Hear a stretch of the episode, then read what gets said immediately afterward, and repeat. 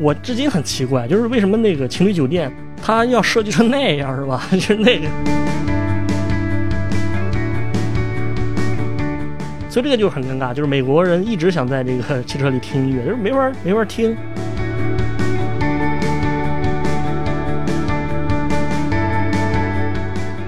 我就会发现，就是有一个招牌，我每次看到这个招牌，就让我感觉特别难受。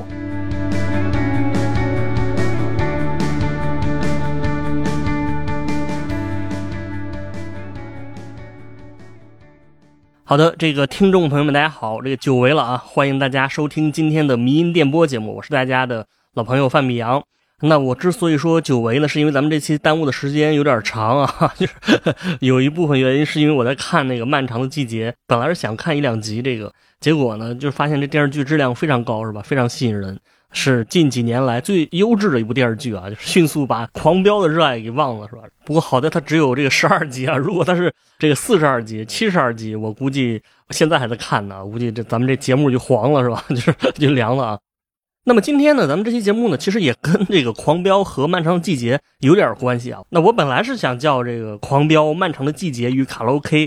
但是我感觉这样有点过于标题党了，所以呢，最后我还是保留了这个原来的标题，叫做《赛博朋克与卡拉 OK》啊。我想先从我在日本的一个观察开始说起啊。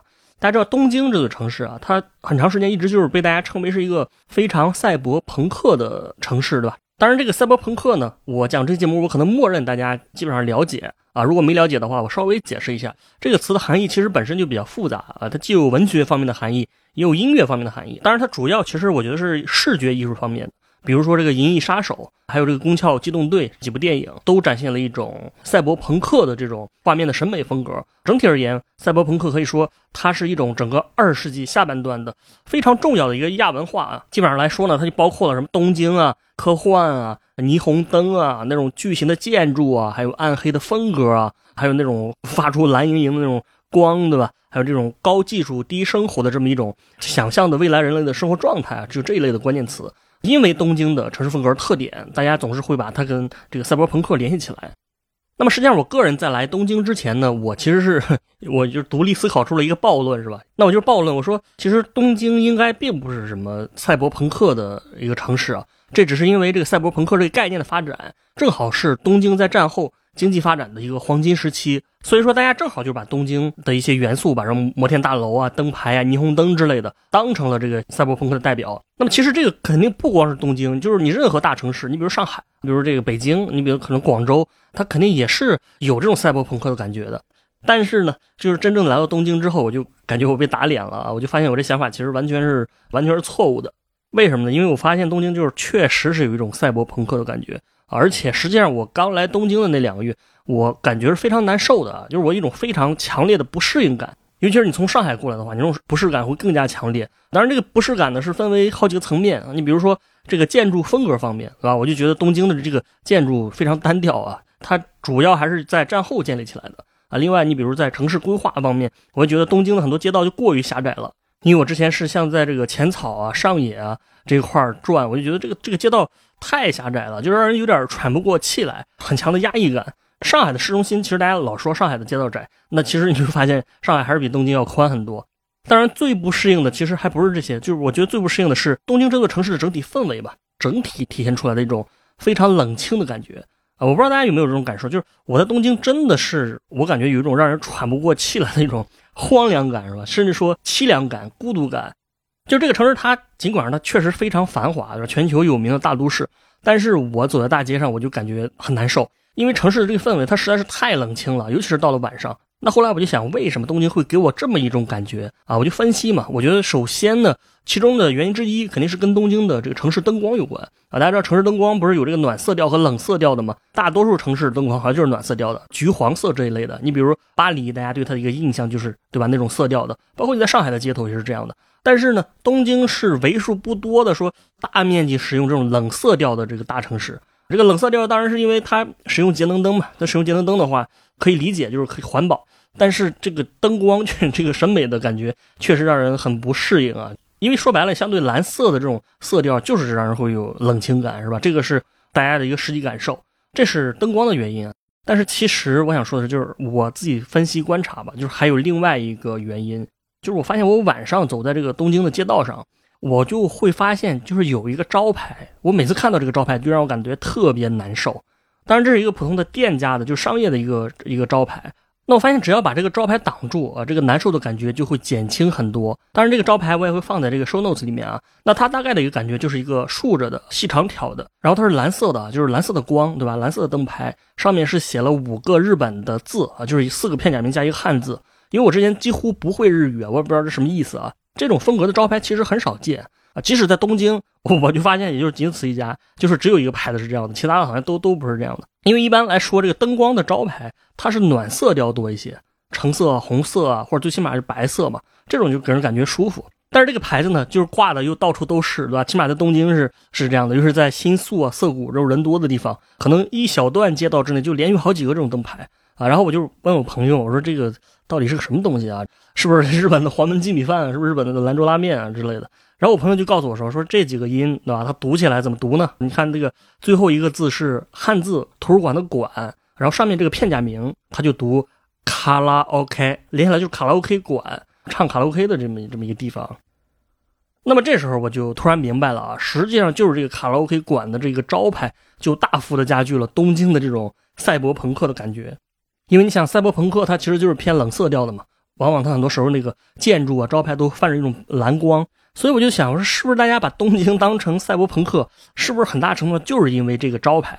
然后我就抱着这个探究的心态，我就是去谷歌搜索这个呃这这图片嘛，就是 cyberpunk 加 Tokyo。我发现果然就是很多赛博朋克图片里面确实就是有这个卡拉 OK 的这个牌子，就是一模一样的这个牌子啊。也就是说，这个牌子在这些图片里面确实算是一个很关键的因素。即使是没有这个招牌的图片，它也会把其他的招牌就调成类似的色调。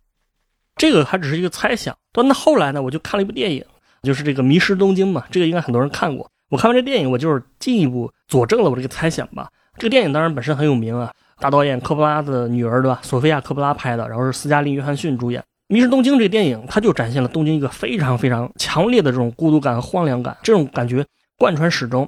但是呢，我不知道大家有没有注意到里面一个细节，就是一个情节，就是男主角和女主角一起唱 K 的那个桥段。这个桥段当然对这个电影来说很重要。我不知道大家有没有注意到它发生的这个地点，其实也就是在这个卡拉 OK 馆，而且这个镜头专门给了这个蓝色招牌一个特写，这个我也会放到咱们的 show notes 里面。你看这个图片，你就会发现，说这个招牌确实就是非常具有这个赛博朋克这种东京这种冷峻的风格，就完全融为一体了。当然呢，我不是说赛博朋克就只有这么一个元素啊，我是说这种色调确实是它很重要的一个呃元素。你想整体而言，赛博朋克也就是在日本，在对吧？二战后经济高速发展的这个时期，东京的城建得到了很大的发展，它就形成了这么一种独特的城市风貌。这个事儿本身比较好理解，但是呢，这个招牌也是让我产生另外一个思考：卡拉 OK，咱们印象当中这个东西是一个非常有时代感的东西啊，甚至说有点上世纪、快上世纪这种感觉了。反正我记得我前几年我看到一个财经标题，对吧？经常就是比如说为什么卡拉 OK 不流行了。为什么年轻人抛弃了卡拉 OK？说白了就是国内的这个唱 K 就是越来越少嘛啊！但是东京街头仍然有这么多卡拉 OK，而且都是同一个牌子的，就这么多。我感觉确实这事儿挺震惊的。可见唱 K 这事儿对于日本人来说，就虽然尽管也在衰退，但它仍然是地位非常重要，因为这个牌子实在比国内多太多了啊！所以呢，下面我就想呃聊聊卡拉 OK 的这个主题。其实来说呢啊，我觉得卡拉 OK 首先呢，当然是具有，就尤其是对东亚三国来说吧，在中日韩它具有更大的文化意义。我说今年你看《狂飙》和《漫长的季节》里面，这 KTV 在里面都是一个非常重要的场景啊。《狂飙》里面 当然就是核心要素啊，对吧？这个大佬叫徐江是吧？他就是本身就是开这个 KTV 的啊，白金汉啊。另外呢，《漫长季节》里面 KTV 在里面也是扮演了一个非常高潮的一个一个情节吧。首先范伟他演唱了这个。在那桃花盛开的地方啊，这致敬了马大帅里面的情节。然后这个秦昊呢是在里面跳了一个非常魔性的舞蹈啊。当然那个老马在这个里面跳拉丁舞啊。我看那个抖音上刷的那个原型，不是他是模仿那个沈阳什么劳动公园里面的一个大爷对吧？那大爷其实还挺有气质的，长得挺帅的啊。老马是模仿那个形象。我相信大家这这些看过的，你应该知道我在说什么对吧？所以这个卡拉 OK 这个东西到底是怎么回事儿呢？它为什么只有东亚才有呢？它到底是个什么意思呢？那么下面我就详细的来聊一聊啊。那首先就是卡拉 OK 的这个名字啊，其实这个名字咱们既熟悉又不熟悉的，OK 大家都知道对吧？Yes OK，但是这卡拉是什么意思呢？这个 OK 它其实是一个单词的缩写，就是 orchestra 啊，就是乐队嘛，就管弦乐队的意思。然后这个卡拉其实就是日语里面卡拉的这个词，对吧？它就是空的意思啊。你比如空手道叫卡拉泰，卡拉就是空嘛，泰就是手，就是空手道。所以卡拉 OK 其实就是说，就是无人伴奏的这个音乐啊。因为以前大家唱歌呢，必须要有乐队伴奏，但后来你唱卡拉 OK，它都是自动的。放这个伴奏音乐嘛，对吧？所以就是卡拉 orchestra。然后关于卡拉 OK 的发明呢，就是网上有很多资料啊，比如你去百度搜一下，你会发现它有一个叫做井上大佑的人，他被称为是卡拉 OK 之父。你会发现大家往往会讲这么一个故事，这个故事大概是说，这个井上大佑他以前是一个伴奏的这个音乐的演奏艺人，在酒吧呀或者餐厅给人唱歌的时候伴奏嘛，你弹吉他什么的，对吧？然后如果有顾客想唱歌的话啊，那就可以伴着你的音乐唱啊，因为他的伴奏水平非常高。会有很多的酒吧什么的，请他过去，但是因为他实在太忙了，对吧？他这就是翻身乏术，所以他就想找他的朋友做一台这个伴唱的一个机器嘛。他意思就是这样，我不用过去了，然后客户也可以跟着这个音乐来唱歌啊。然后他的朋友呢，就根据他这个想法和设计吧，就是最后把这个东西给做出来了。这个就是第一台卡拉 OK 机发明的故事。当然，这个机器是可以投币的，就是你投完币，然后就跟着这个音乐，它有话筒嘛，跟着它唱就行了。这个故事你在公众号里面，包括在百度上。有很多文章都是这么写的，但是呢，我不知道大家听到这个故事有没有一个疑问啊？你有没有感觉他有一些不真实的地方？为什么他让他的朋友就是做这个卡拉 OK 机？他朋友没过几天就给发明出来了，这怎么可能呢？发明一个东西不是需要很长时间吗？另外就是井上大佑他不是一个弹唱的这个伴奏的歌手吗？他又不是工程师，他为什么要能设计出这么一个唱 K 的机器出来呢？对吧？我觉得这个故事虽然听起来有点爽，但是它好像不是很符合我们的直觉，也有点不符合我们的这个生活经验，是吧？那么这个事儿啊，如果我们来探究历史细节的话，你会发现卡拉 OK 的出现也确实真的就不是这么简单啊。实际上呢，卡拉 OK 机的出现，它是跟二战之后美国对日本的影响，就是尤其是驻日美军在日本的活动有着很大的一个关系。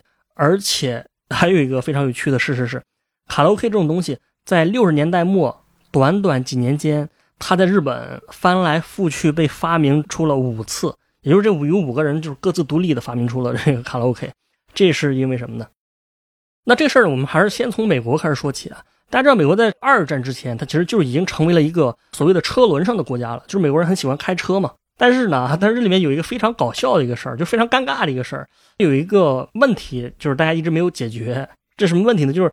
在汽车上听歌这件事儿，开车的时候听音乐，这是一个现在看来是非常自然也非常简单的一个事儿。但是这个在当时呢，就是困扰了业界几十年的这么一个业界难题。你想想吧，那个时候首先它没有 MP3 这个技术，甚至连 CD 也没有，因为 CD 是八十年代之后出现的啊。那时候唱歌呢，只有这个黑胶唱片。但是黑胶唱片有个问题，就是你汽车这个环境太过于颠簸了，你没办法把这个那这黑胶在里面放。就这个时期是有一个媒介出现的，就是收音机嘛。但是问题也是说，你当然可以收听电台的音乐，但是你没办法听自己想听的音乐，对吧？你 你只能听阁楼演奏班的这个晚钟，然后你听不了别的。所以这个就很尴尬，就是美国人一直想在这个汽车里听音乐，就是没法没法听。那最终，当然这个问题肯定是解决了。那怎么解决的呢？这个是跟一个美国的那时候的，就活跃于二战前后的这个天才商业家有关啊。那这个企业家他其实也是一个很典型的美国的这种工程师型的企业家，那这个跟那什么钢铁侠、蝙蝠侠呀、什么霍华德·休斯啊、伊隆·马斯克啊是一个类型的。他的名字叫威廉·里尔。那么威廉·里尔这个人呢，他首先是一个非常卓越的工程师，就是他在。很多方面都有发明创造，他光是申请的各种专利好像就有一百接近两百多项，而且他手上还有一个非常大型的这个飞机的生产飞机的公司叫 Learjet。这个 Learjet 呢，主要是生产这个喷气式公务机，就是一个飞机的比较细分的一个领域啊。他好像是最早做喷气公务机的一批人，他对这个行业来说具有开创性的意义。那么这个威廉·里尔这个人，他当然也是想解决这个开车听 听音乐的这个问题嘛。那么他当时跟这个福特汽车、通用汽车还有摩托罗拉吧，成立了一个公司。那么最终呢，这个公司里的一个发明就把这个开车听音乐的问题给解决了。这个发明就是两个字，就是磁带啊，磁带。磁带这个东西大家应该不太陌生，对吧？我记得我小时候，我爸买了很多那个什么张信哲、张惠妹啊、周华健这一类的，包括他给我买过那个什么《灌篮高手》的磁带啊，就这个很奇怪，就是我虽然没有看过《灌篮高手》，但是我对那个音乐却很熟悉啊，因为小时候我家有一盘这个袋子啊。那么这个磁带呢，实际上并不是威廉·里尔发明的，就是在他之前这个东西已经产生了，但是呢，它的应用领域主要是在专业人士，尤其是就是音乐界的专业人士之间使用，就但是大众对它没有没有广泛的使用啊。所以威廉·里尔和工程师们，他就用磁带作为介质啊，他研发了一种叫八声道磁带的这么一个东西，就八声道的一个磁带。完美的解决了在车上听歌的这么一个问题啊，就是没过多久，因为福特不是跟他合作嘛，福特在他的汽车里面基本上都配备了这个这个东西啊，大家终于可以在车里听音乐了。那么这个八声带磁道，那么这个八声道磁带是什么东西呢？它其实跟我们熟悉的那个磁带啊，还不是太一样。你可以把它理解为说，它是一个早期的最后的这种盒装的这种磁带的这个产品啊。基本上算是第一款被大众应用的磁带产品。这个东西你如果看一下图片的话，你会发现它跟这个合适的这个学英语的这磁带长得差不多的，只不过这个盒的是横着的嘛，然后这个是竖着的，它的体积也是比比那个磁带大一些啊。另外就是咱们听的那个磁带是有 A B 面的嘛，听完一面你得翻过来对吧？听另一面。但是这个八轨道的这个呢，可以连续循环播放的，就你放到头之后呢，它就可以自动的重新开始。这个对开车来说是很方便的，对吧？你开车你换来回换磁带，你肯定不方便。所以呢，那个年代来说啊，就是六十年代，这个八声道磁带的这个发明，以及对应的这个磁带机啊、录音机之类的东西就流行起来了。当然，它主要是汽车领域嘛，因为福特的汽车销量特别大，推动了这个东西的发展。当然，也是在这个时候，对吧？八声道这磁带就是传到了日本，啊，就跟随美国大兵的脚步传到日本。因为实际上六十年代日本和美国的交流还没有那么多，其中一个重要的渠道就是驻日美军带过去的。那传到日本之后呢？啊，日本人就在这个基础上发明了卡拉 OK 机。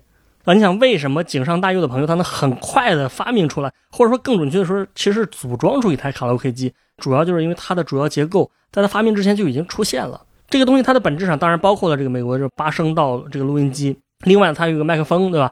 还有这个投币付费系统，其实就是组装传出来的嘛。那么这个问题就来了，说为什么这个东西在日本被发明了这么多次呢？啊，一般我们印象中的发明创造好像也不是说大家都 突然之间都出来这个东西了啊。但是在日本，这个很多人都想到了，这个是为什么呢？其实你想，它的原因肯定就是大家都有这个需求，而且技术也到了这一点。那么我想说呢，这个东西它的出现是跟战后的日本经济发展有关，以及卡拉 OK 出现的原因，跟赛博朋克这种城市风格，为什么大家建这种摩天大都市？这个原因它本质上相同的，就是跟战后经济发展的某些特点有关啊。这里我要说的一个日语的词汇啊，在日本的战后出现了一个很庞大的群体。那么这个词汇用日语的发音呢，叫做 “salaryman”。salaryman，你听这个词，你能不能 揣测到什么猜啊？其实就是 “salaryman”，薪水男，或者翻译成汉语就是一般说工薪族、上班族，或者说不好听点，你可以叫打工族是吧？就 “salaryman”，就是呃，就是上班的嘛啊。卡洛克的出现是跟这个有关。我相信大家听到这个词，第一反应应该就是说，上班族这个东西好像没什么特别稀奇的吧？我们现代社会不就是由上班族组成的吗？大家都是上班族，这个东西大家都懂。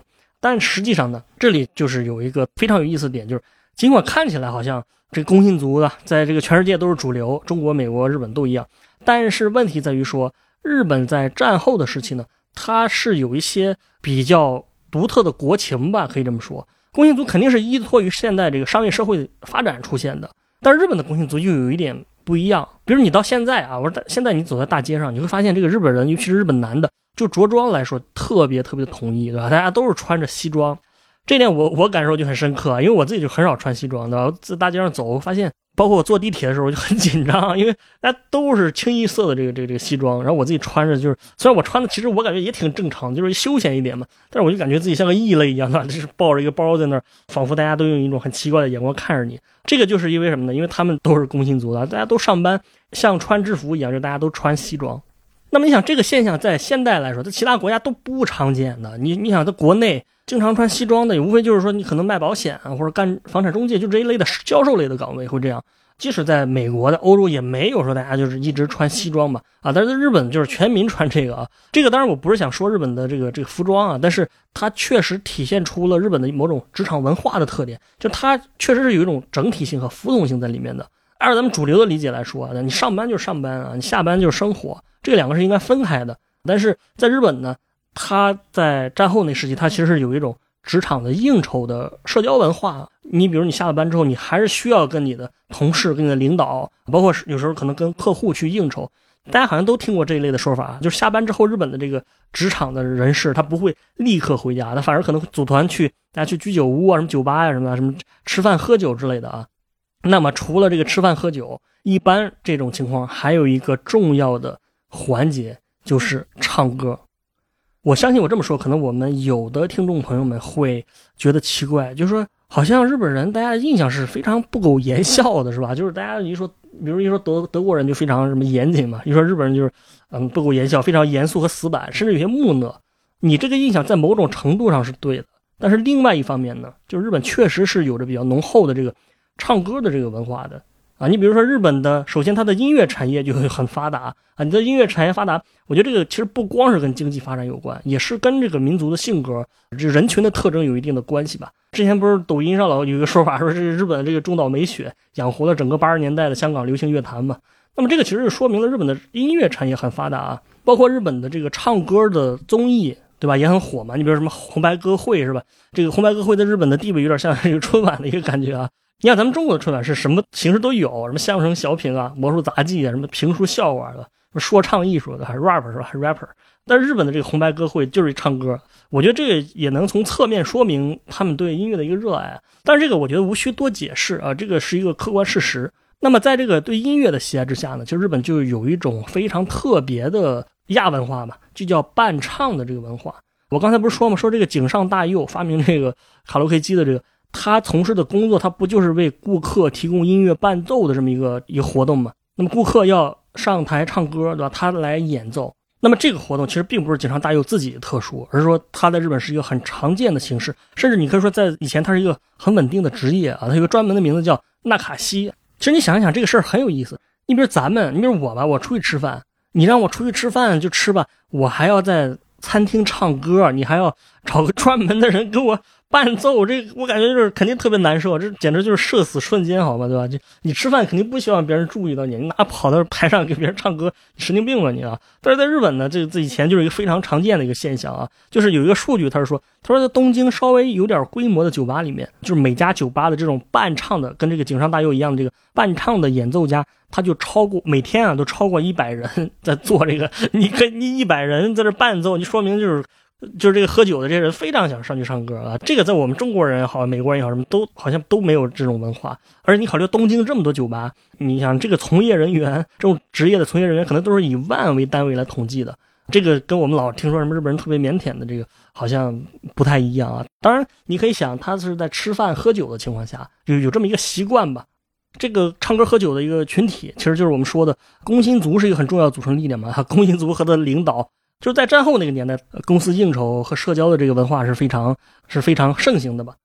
当然呢，关于这个日本的工作氛围，我也找我朋友就是求证了一下，就是现在这个我们这个年代来说，日本的公司好像不是太会这样了。就是你工作也好，休息也好，你是分得非常清楚的，对吧？你可能下班之后完全不用理你的上司，更别说跟他喝酒了。起码并不是所有的行业都是这样，或者不是一个主流现象。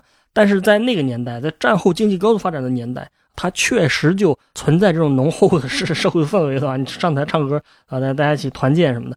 我觉得其实这个现象呢，跟国内的情况也有点像。你比如就拿我山东来说，我就觉得这个老一辈的劝酒文化是特别特别。盛行是吧？是非常可怕。你的酒庄，你只要坐下，你你就别想这个清醒着走出去了，你得被抬着出去是吧？你得抬着出去了。当然是老一辈人的喝酒方式。我每次回家，我感觉难以理解，就是大家一定要喝这么多酒，对吧？你只能声称不喝酒，你要声称喝酒，你就是呃很难长久啊。是 rapper 是吧？就是大家喝醉了才算完啊。但是呢，我觉得就是新一代的我们零零后的九五后、零零后这些人来说呢，我觉得可能就是不太这样了。啊，就是大家可能喝酒的氛围就没有那么浓厚了啊。你比如白酒，真的有那么多年轻人喜欢喝白酒吗？我觉得好像也没有那么多。这个其实有一个改观的，而且甚至 甚至来说，大家好像也不不太在乎躺平嘛，对吧？你是在乎事业，你可能才去应酬社交；你躺平，你就不用喝酒了。其实日本也多少就是存在这么一个发展趋势。总之，无论如何吧，在战后的那段时期啊，日本就是存在的这种跟上司一起喝酒的文化。所以说呢，在那个年代，你想。啊一个庞大的这个工薪族有强烈的社交需求，他们的老板或者他们自己又喜欢唱歌，这不就是卡拉 OK 出现的一个社会土壤吗？实际上就是在卡，说白了就是在卡拉 OK 没有出现的时候，这个 OK，这 orchestra 已经出现了，已经 OK 了，是吧？那那那就是真人版的卡拉 OK，真人版的 OK 就已经非常普遍了。我觉得这个算是日本的一个非常独特的一个文化啊。这也是为什么说这个八声道的这个磁带机啊，录音机出现之后，在六十年代末几年的短短几年的时间内，就至少有五个人都发明出了卡拉 OK，就是因为。技术传到这儿了，就各个因素啊，正好耦合在这里，对吧？所以大家都是不约而同的想到这个东西。我觉得这个事儿其实也不难理解啊。他另外一个发明这卡拉 OK 的人，他的这故事跟刚才说这个井上他有点像啊，就是有点类似。那另外有个发明者叫根岸重一，就是重庆的重。根岸重一他发明这个卡拉 OK 的这个故事，我觉得是大同小异的，只不过他的职业是日本六十年代的一个企业家。那他工厂的主要业务就是给美国公司组装这个八声道的这个车载音响。然后呢，他跟很多日本人一样，他也是一个很很喜欢唱歌的人。当然，你想他是老板嘛，肯定是他自己唱的特别嗨，对吧？别人听他唱啊，受他的摧残。他当时就突发奇想，他说能不能把这个麦克风接到我们生产的这个八声道的磁带这个呃音响啊、录音机这这一类的东西上面，我们也可以造一个可以伴唱的一个设备。然后呢，他就跟工程师也是花了短短两三天的时间，就把这东西给造出来了。所以他也就是卡拉 OK 机的这个发明人。根岸的这个他发明的这个呢，他就给卡拉 OK 机装上了一个，就类似于音乐节或者说迪厅里面那种灯球的彩色灯球这么一种东西。就是你一唱 K，这个东西开始发光，是吧？这是非常早期的音乐可视化的作品。根岸他是做生意的嘛，他也很有商业头脑，所以他想用这个东西赚钱。我觉得就人家不会是企业家对吧？他就有创造性的思维。他当时是找到了一个非常特殊的使用场景，这个场景我觉得大家可能就猜不到。就他找到了一个地点，就是情侣酒店。他跑到情侣酒店跟老板谈，这个老板一般都觉得这个东西挺不错的，对吧？然后就装在这儿了啊。因为你想，这个场景非常合适啊。一是这个情侣之间唱歌，对吧？这是一个比较合适的一个场景。再一个就是大家想想，情侣酒店的那种装修。一般都是比较花哨的，或者说难听点就是比较这个土俗啊，比较艳俗的。然后你看他这个卡拉 OK 的这个灯光跟这个风格就是特别相配嘛，对吧？王八配绿豆对眼了，所以就是就是跟这个老板和这个发明人一样，对吧？就是这两个气质上能搭上。但是其实我我我不知道为什么，我至今很奇怪，就是为什么那个情侣酒店它要设计成那样，是吧？就是那个就是真的是非常土俗的一种风格，对吧？就很难看。对吧？这个很奇怪啊！情侣对审美就没有要求吗？啊，一谈恋爱，不光是智商降低，对吧？这审美也降低了嘛？啊，我我不理解，我不理解这个为什么情侣酒店是这样的？但是，他确实当时在跟那个卡拉 OK 机是很相配的。这是根岸这个这个企业家对吧？那井上那个人他也是用过类似的推广方式吧？比如他曾经在这个红灯区对吧？在红灯区推广，雇了一群这个衣着暴露、可爱迷人的女孩这这个是我资料里看到的原话啊，然后雇这些女孩在店里面用这机器唱歌，这样就吸引男性顾客过来。这个路子听起来还是挺野的。总之呢，根岸和井上发明这东西呢，都是八声道录音机，然后是加上这个麦克风和投币系统改造的。只不过一个是灯光，因为井上他是搞音乐的嘛，他就加了混响，就让你的歌声更加好听一些。最终呢，他俩也确实都赚到钱了。根岸这个人，他一共是推广了八千多台这个卡拉 OK 设备。他自己就是开工厂的嘛，他后来又把这个精力回到自己主业上了。所以说，大家你现在搜，可能卡拉 OK 之父，就是大家不太说这个人了啊，都说是这个井上。这主要是因为井上呢，他当时是通过一系列的音乐和版权的操作吧，据说他的公司年入一亿美元。那么这里呢，你可能说了，你说你讲什么情侣酒店啊，这个什么红灯区啊，这跟工薪族跟我们打工族好像没什么关系是吧？其实还真是有关系的。当时呢，可能是因为这些人都觉得自己这东西是拼装起来并不难，这两人都没有申请专利。那你没申请专利的话，别人当然就是可能可以抄喽。所以呢，卡拉 OK 到后来它的发展跟它初期的这种略带理想主义的成分就完全不一样了，甚至说有点残酷。这个残酷性在于说，这个东西很快就被大公司盯上了，包括东芝、包括日本先锋、包括日本胜利公司，这几个都是电子产业的巨头啊，他们很快就注意到了这个。卡拉 OK 这个细分市场，然后纷纷的就是斥巨资投入这个这个市场，推出自己的卡拉 OK 机。这个我们很很容易理解啊，你相当于你自己做了一个什么小众的软件，然后被阿里、腾讯给盯上了，是吧？所以说这些大公司呢，进入这个卡拉 OK 机的市场，就把这个东西给推广出去了。那么推广给谁了呢？实际上就是推广给了这个呃，咱们刚才说的这个日本工薪族，因为工薪族暴增嘛，然后它又有唱歌的这个场景，这个东西就是非常适合下班后的这个社交场景。就是它一个非常典型的场景，就是公司的社员和社长大家聚在一起听社长唱歌嘛，然后这个社长唱了一首《一无所有》哈，唱出了一首多才多艺的感觉，而且你也不用再找那么多这个纳卡西，不用再找那么多的弹唱艺人过来给你唱了，就更方便了，算是相互借力吧，就是卡拉 OK 这事儿就被这么推广起来了啊。当然呢，我这个描述听起来很简单啊，但是其实如果你要看细节的话，它里面的发展也有很多，我觉得是值得深究的地方。就唱歌的这个卡拉 OK 摆放的地点来讲，一开始这个卡拉 OK 机肯定是在之前的这种酒吧呀、餐厅啊、居酒屋这一类的地方啊，他就沿袭了那个弹唱艺人那个事儿。当然，另外还有一个就是家庭卡拉 OK，这个时候这个卡拉 OK 的包厢其实还没有出现。这个包厢是什么时候出现的呢？其实这个得到一九八五年之后了，也就是八十年代后期了。七十年代大家唱歌就是跟以前弹唱艺人那种在相对公开的场合唱。其实这里我要说一个说法，就是大家就觉得日本人很害羞才发明的卡拉 OK，这个其实不对的。就是他一开始并不是在私密的场合嘛，只不过是后来才逐渐细化成了这种私密的包厢，对吧？而且你想，一九八五年和一九六五年，他差了二十年，这完全是两代人了。这个当然，这个群体呢，整个范围也更大众一些了。他就不仅限于那个上班的了，他可能是比如说一家子，对吧？孩子和父母一起唱歌啊，全家一起唱 K 啊，同学之间大家一起聚会呀，包括老人可能也会自娱自乐啊。对吧？这个跟那个之前喝多了，对吧？在公共场合鬼哭狼嚎的这么一群人啊，完全不是一样的群体啊。虽然都是唱 K，场景也不一样了，对吧？你因为你跟你家人在一起的话，肯定是需要一个更私密的空间啊。你不能说这大大家都相互看着这样，这个不安全，而且这个你心理上感受也不好。所以说后来这种卡拉 OK 的形式反而成了主流，对吧？就是到了九十年代，它达到一个高峰，当时全日本一共有十七万个卡拉 OK 的包间。你想为什么今天东京街头这么多卡拉 OK 馆呢？为什么这么多这蓝色招牌呢？而且这还只是其中的一个品牌，还有别的品牌，就是那个年代就是出现的嘛。现在的这些是呃遗留下来的。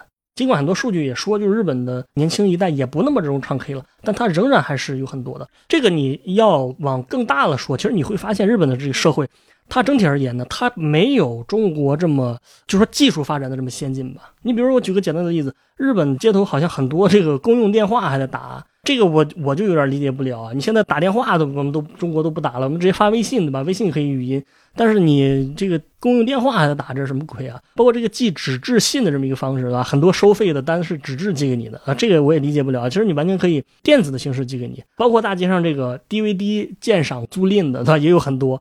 你像在中国谁家里现在还有 DVD 吗？这这有的话一定是为了收藏对吧？就是。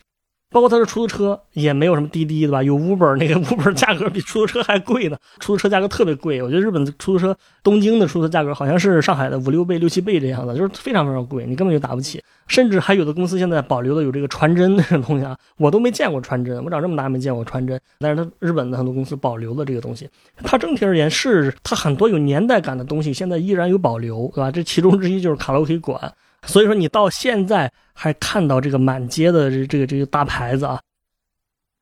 那么最后呢，我再说一说中国的这个卡拉 OK 的这个这个产业啊。大陆的这 KTV 是从台湾传过来的。这里我觉得还有一个需要注意的一点，就是大家老说 KTV KTV 什么，就为什么人家日本写的是卡拉 OK，你这个是 KTV 呢？其实说白了就是 KTV 是台湾的一个叫法。什么是 KTV？它就是卡拉 OK 加 television 啊，就是卡拉 OK 加 TV 加电视嘛。因为随着这个技术的发展，这个电视对吧？这大屏幕也成了卡拉 OK 的一个标配啊，就是包厢里面不都有大屏幕吗？然后呢，台湾的这个卡拉 OK 的这个发展吧，它跟日本基本上是路径很像的，就一开始也是从餐厅和酒吧开始装这个卡拉 OK 机，后来家庭里面也有了。到了九十年代之后，这个我们今天已经成型的这种 KTV 的这种包房式的啊量贩式就开始快速发展。当然呢，跟任何行业一样，台湾市场的 KTV 也是出现了两个主导的品牌，这个我们都熟悉，一个就是钱柜啊，一个就是好乐迪。后来在应该也就是在九十年代，他们两个也都进入了这个大陆的市场。大家对这两个品牌应该算是相对比较熟悉的。这是量贩式的 KTV。当然呢，除了这个正规的 KTV 以外呢，还有一些不正规的，比如说所谓的商务 KTV 啊。我觉得它的一个感觉吧，反而是像回到了日本的这种原始的 KTV 的状态。对，你想这个，我说这个工薪族他的社交应酬不就是跟领导啊、跟同事啊、跟客户嘛？啊，那你这个商务 KTV，你听这名字就知道商务场景下使用的嘛？那它就是有原来的那种感觉，而且大家喝酒啊什么的，喝多了就鬼哭狼嚎的，这个也是跟那个呃一开始他那个工薪族的那个有关啊。反正呢，这个就是我们今天聊了聊 KTV 发展的一个。过程吧，就是它为什么会出现，到底怎么回事儿啊？我觉得这个是呃挺重要的。各种新的东西出来之后，这 KTV 就是有点示威了，是吧？就是有点被淘汰了啊。呃，如果大家有什么问题的话呢，欢迎这个在评论区或者扫码进我们的群啊进行交流。当然也欢迎大家关注周欧商业评论的公众号啊，以及欢迎大家在苹果播客上给我们大家五星好评啊，这个对我们很重要，好吧？这个就是我们今天的迷音电波节目，希望大家有收获，感谢大家收听，我们下期再见。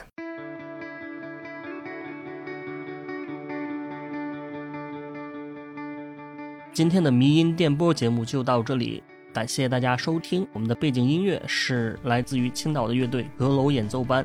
那也欢迎各位朋友们在小宇宙、喜马拉雅、网易云音乐等不同的平台上关注我们的节目，关注迷音电波。再次感谢大家，我们下期见。